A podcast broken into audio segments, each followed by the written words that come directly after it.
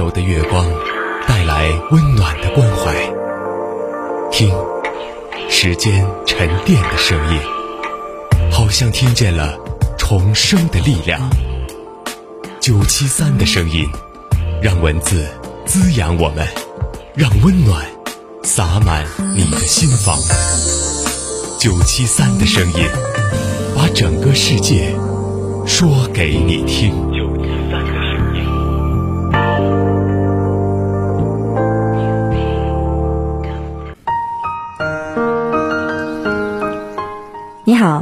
这里是九七三的声音，我是主播彭然。我们今天要来分享正面管教第二章当中的几个基本概念。我们今天要来说第八个，要确保把爱的讯息传递给孩子。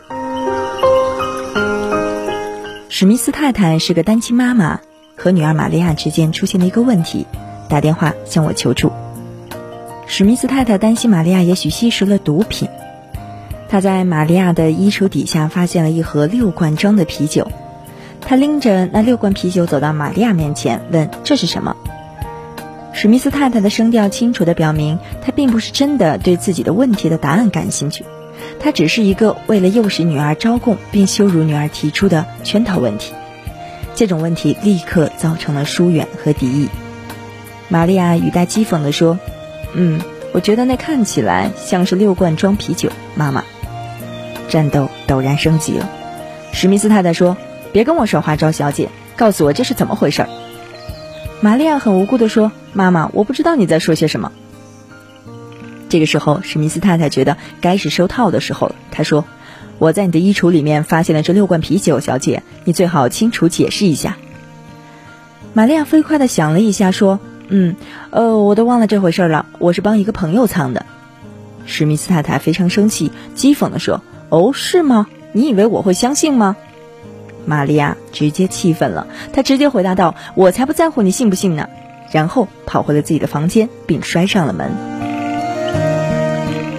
像我们刚刚提到的这样的对话，可能在每个家长和孩子中间都经常会发生，可是大家都不知道该如何改变它。于是，我也想帮助史密斯太太理解“爱的信息”这个关键词。于是我问他说：“为什么发现这些啤酒会让你生气？”我能听得出来，他一定认为这个问题很愚蠢，因为他愤怒地回答道：“因为我不希望他惹上麻烦。”为什么你不希望他惹上麻烦？我又问。而且我已经感觉到史密斯太太已经后悔打电话给我了，因为他完全恼怒了。他说：“因为我不想他毁了他自己。”可是我发现他还是没有发觉他的关键信息。我再次追问。你为什么不想让他毁了自己？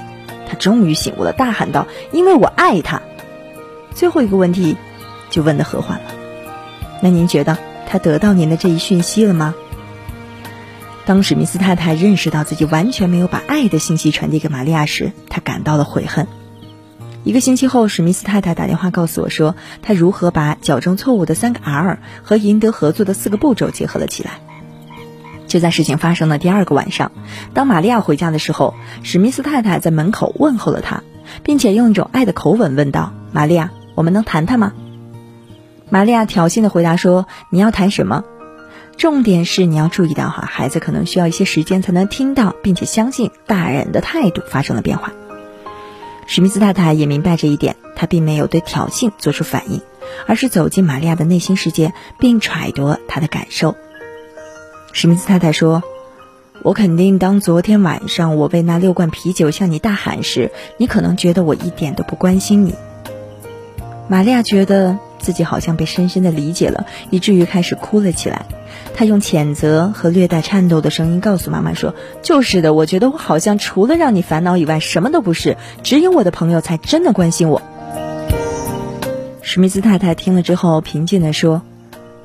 嗯，我能理解你为什么会这么想。当我带着我的恐惧和怒气走向你，而不是带着妈妈的爱时，你怎么可能有别的感觉呢？玛利亚听完之后，明显缓和了自己挑衅的态度，妈妈慈爱的态度也终于逐渐打动了她。史密斯太太看到这一变化，继续说：“我真的为那天像你那样发脾气感到抱歉，并且我向你道歉。”于是乎，在这样的对话当中，疏远和敌意已经转化成了亲密和信任。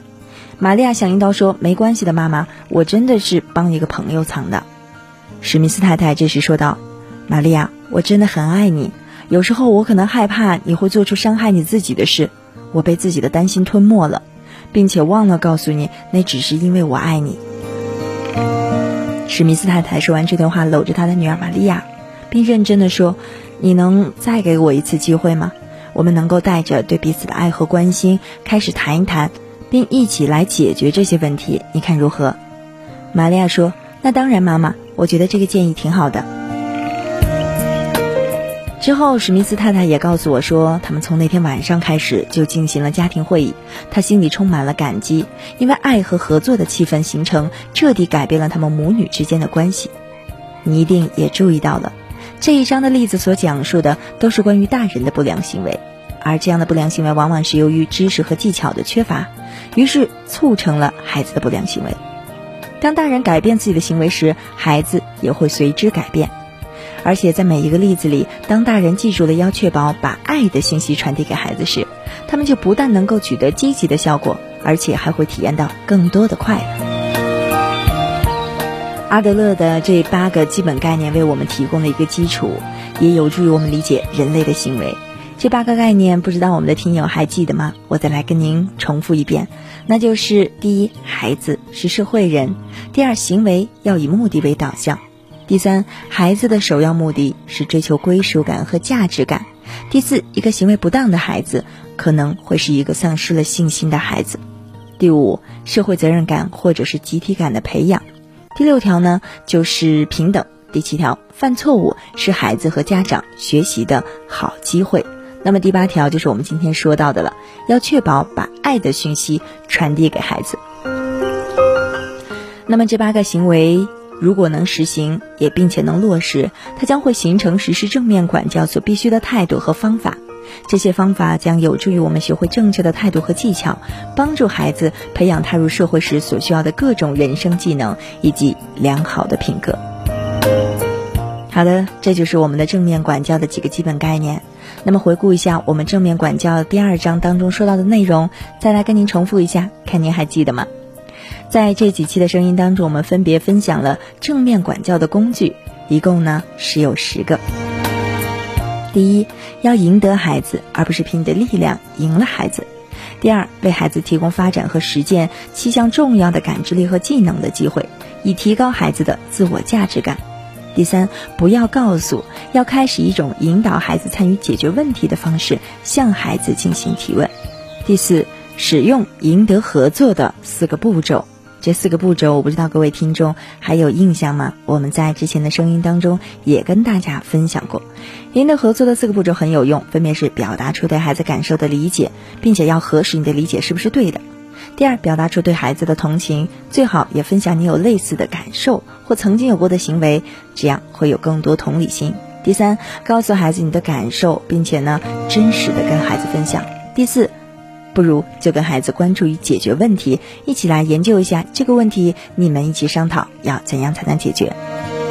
之后呢，就是第五个正面管教的工具了，就是记住你的言行背后的感觉，要比你的言行本身更重要。